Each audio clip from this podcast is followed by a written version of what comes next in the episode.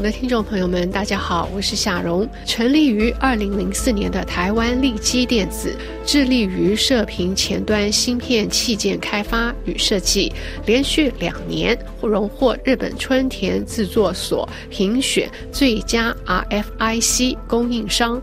该公司的创办人王世奇博士，今年也荣登全球知名杂志《哈佛商业评论》台湾版二零二三台湾最佳上市公司女性 CEO 三十强榜单第十一名的佳绩。发光很荣幸邀请到王世奇总经理作为节目嘉宾，让大家从利基电子的创业之路来观察台湾半导体产业的发展与挑战。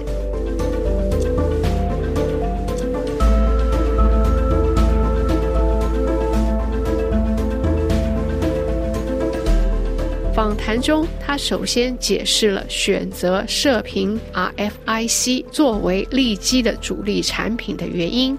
选择的原因是因为，呃，射频本身牵扯到 RF 跟讯号，好，那它也牵扯到它的形成器件是半导体的器件。那我觉得技术的这个 desire。那么，把射频器件建构在半导体的这个元件上面，哈，在当时是一个很大的转折，因为当年的射频器件其实多半都是用离散器件的方式插板，啊，因为大家认为它很复杂，那它建筑在半导体上面，呃，形成更高的整合度、更复杂的讯号，然后更好的这个性能能够提升出来，在当时被看来是一个很高的门槛。那我本身对很高门槛的东西非常的有兴趣，那克服大家认为很困难的问题。也有极度的这个 passion，好，所以选择这个题目是因为。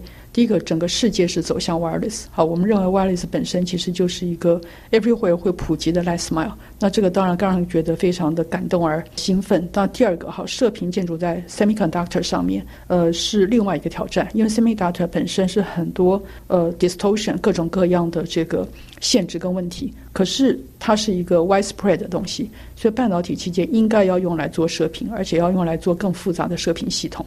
那么，所以选择射频前端用半导体器件，它可以结合物理和新的通讯的潮流，所以就选择了这个题目。那射频晶片的技术门槛很高，你刚才已经提到了。那立基在亚洲有竞争对手吗？好比中国或是南海？呃，立基在亚洲有竞争对手。那我讲一下，那个我们刚成立的时候，我认为台湾跟我们差不多的公司，那时候可能大家都觉得蛮有趣。好，我认为有一二十家。好，这边那边因为朋友都开了一个公司。好，可这些年来，呃，我觉得不管是它的运营是不是很稳健，或者是说他是不是觉得这个东西投资很多，那回收还有很多很多的困难。一步步的，就大家都要么没有在做，好，要么没有做成功，好，要么就是退出，好。那我们就是沿路也碰到了很多困难，好。不过我想技术困难、呃销售困难，我们就是把它克服。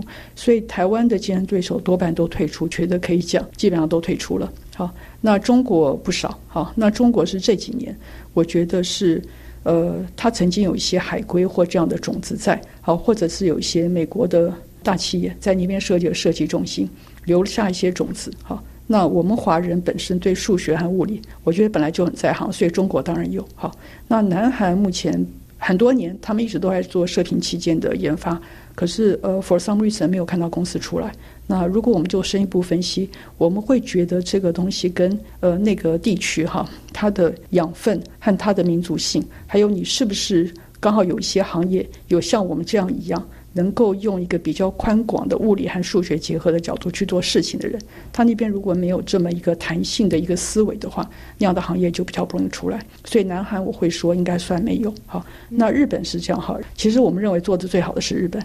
那中国是没有错，新进的公司很多，可是这里面有很多很多的潜在的问题，比如说它 IP 哪里来的，那么它有没有从基础做研发？好，所以这个东西都是以后就算近期看得见。长期发展都是问题。那日本是，我觉得是做的最好。它的射频基建其实，在十年、二十年以前，算是世界领先的。不过，可能因为本身是民族性或者国家政策的关系，它有很多好的大的射频公司。可是，在这十几年来，慢慢的就产品可能还是很好，可是生意没有做好。好，像跟它的那个商务策略、民族性，还有它的整个体制都有关系。那慢慢就不见了。所以，他们的基本技术还在。可是真正在场面上面活跃的射频公司不太有啊，或者已经不见了。对。那这样日本会有厂商过来找您吗？就是呃，有有有的，我们客人日本、韩国都有，各地的客人都有。技术上的合作吗？呃，有一些，可是应该讲都不是他们做呃一块领域，我们做另外一块领域是有一些合作。我比较多的是我们的客人。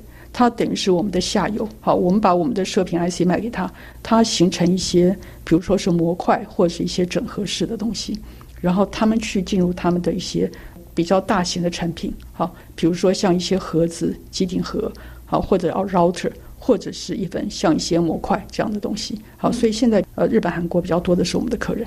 那立基在射频晶片外强调勇于创新的精神的王总，那你接下来 打算推出哪些前瞻性的产品？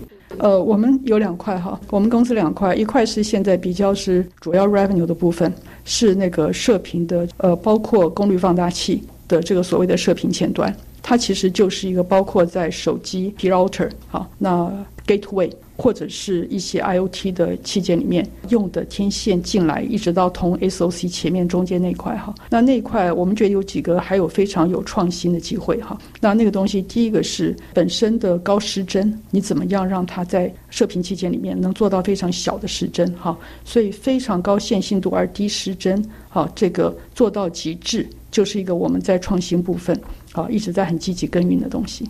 那另外一块其实是比较现在是非常 minor 的 revenue，可是我们非常看好它，我们也投资了很多年。其实我们的那个雷达，好主 SOC 晶片，早年是 FM，那现在是我们的那个雷达 detector，好雷达感测器，好那那边因为它是结合了信号分析，结合了那个天线工程，还有结合了很多的这个类比本身能够克服杂讯的问题，那边其实是一个我们看好它是一个可以改变人类生活形态。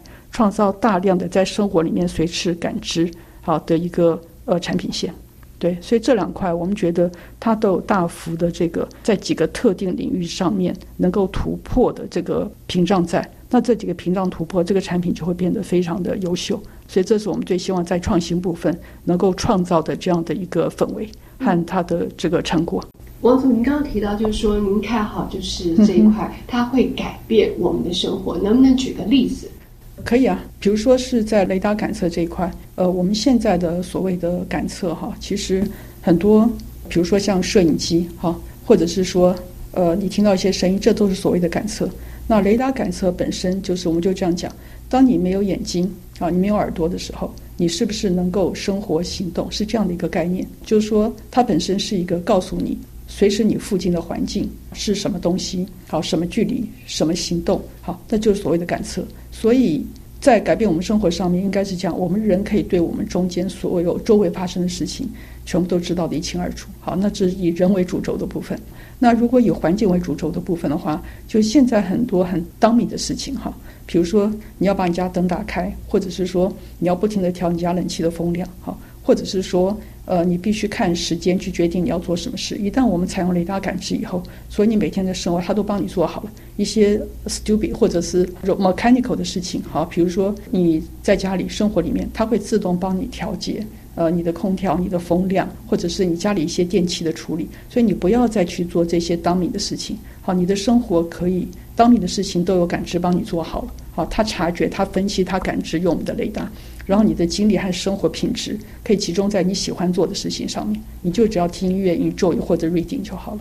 好，所以它可以感知很多很多人类的这个感受，好，或者是行动。那么你就可以汇整你的时间在有意义的事情上面。好，那另外一种是安全哈，我们人现在都没有安全感。那比如说，如果当这个雷达感知存在的话，好，而你聪明的话，那我觉得我们的人的生活都可以变得安全很多。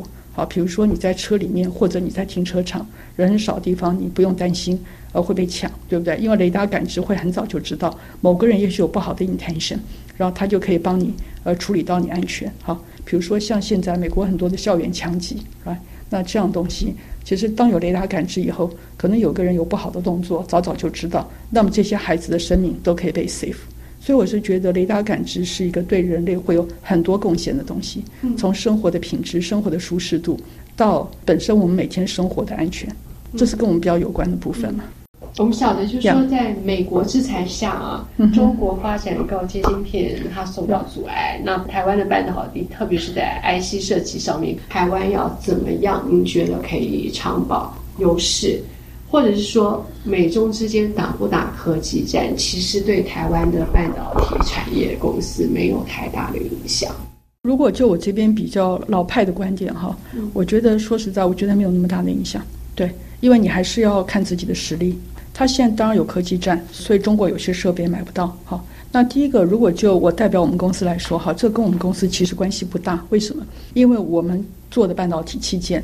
我们根本就不用那些需要先进设备的这个 process，我们用的工艺，我们用的这个所谓的呃 process，其实都是一般机器做的，所以完全在那个 process 本身的一个化学和物理的一个 structure 的 design，那我们并不需要先进的设备。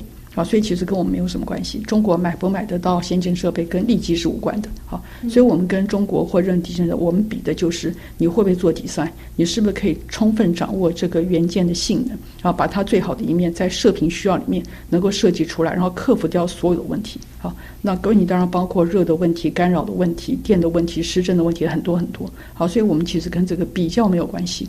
那至于呃讲中美这个对台湾的影响，哈。我觉得台湾自己还是靠实力，对啊，你不可能靠中美。好，比如说今天我们知道护国神山，大家所谓的护，它为什么这么稳？那是因为它的技术全界无人可及。那很多很多的设计公司，它如果不在那个公司做的话，那么它没有地方可以去做它所需要的晶圆和做它所需要的 capability。好，所以我觉得还是呃，台湾本身对中美而言，我觉得心理上面应该是它就是一个干扰。那这个干扰可能不能把它当成一个长久的东西。我觉得你如果真的看过去哈，那个所有成功的企业和成功的国家，它都是有一些很优秀的 entity。这个 entity 可能是靠技术，也可能是靠它的一些 creativity。可是真正成功的东西都是靠有一些很优秀的特质，这些特质赢过别人，它才能够长久存在。好，当然我们大家所谓的护国神山是里面一个了。他这么多年来，他没有做任何事情，他就只做一件事，就他现在这个半导体制成的本业。好，它就是一棵永远不分枝的大树。啊，可是他所有的精力集中在上面，他可以把东西做到最好。那我觉得这是台湾本身应该要守住的路了，把你的东西做到最好，不要有这种呃 B plus 或者 A minus 的东西哈。我们台湾人很弹性，可以便宜销售，不要这样的心理。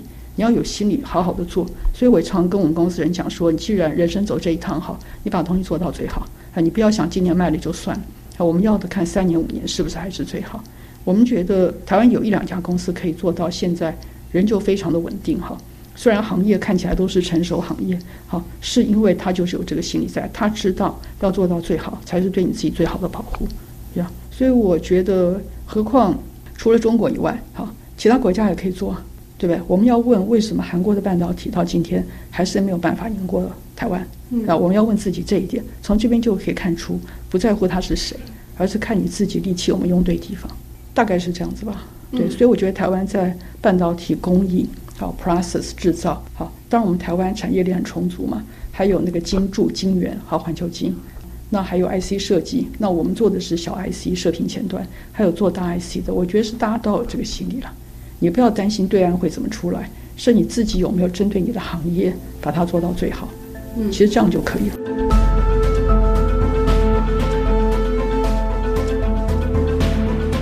以上是由夏荣采播的特别节目，感谢利基电子总经理王世奇博士接受专访，苏慧亚的技术合作以及你的收听。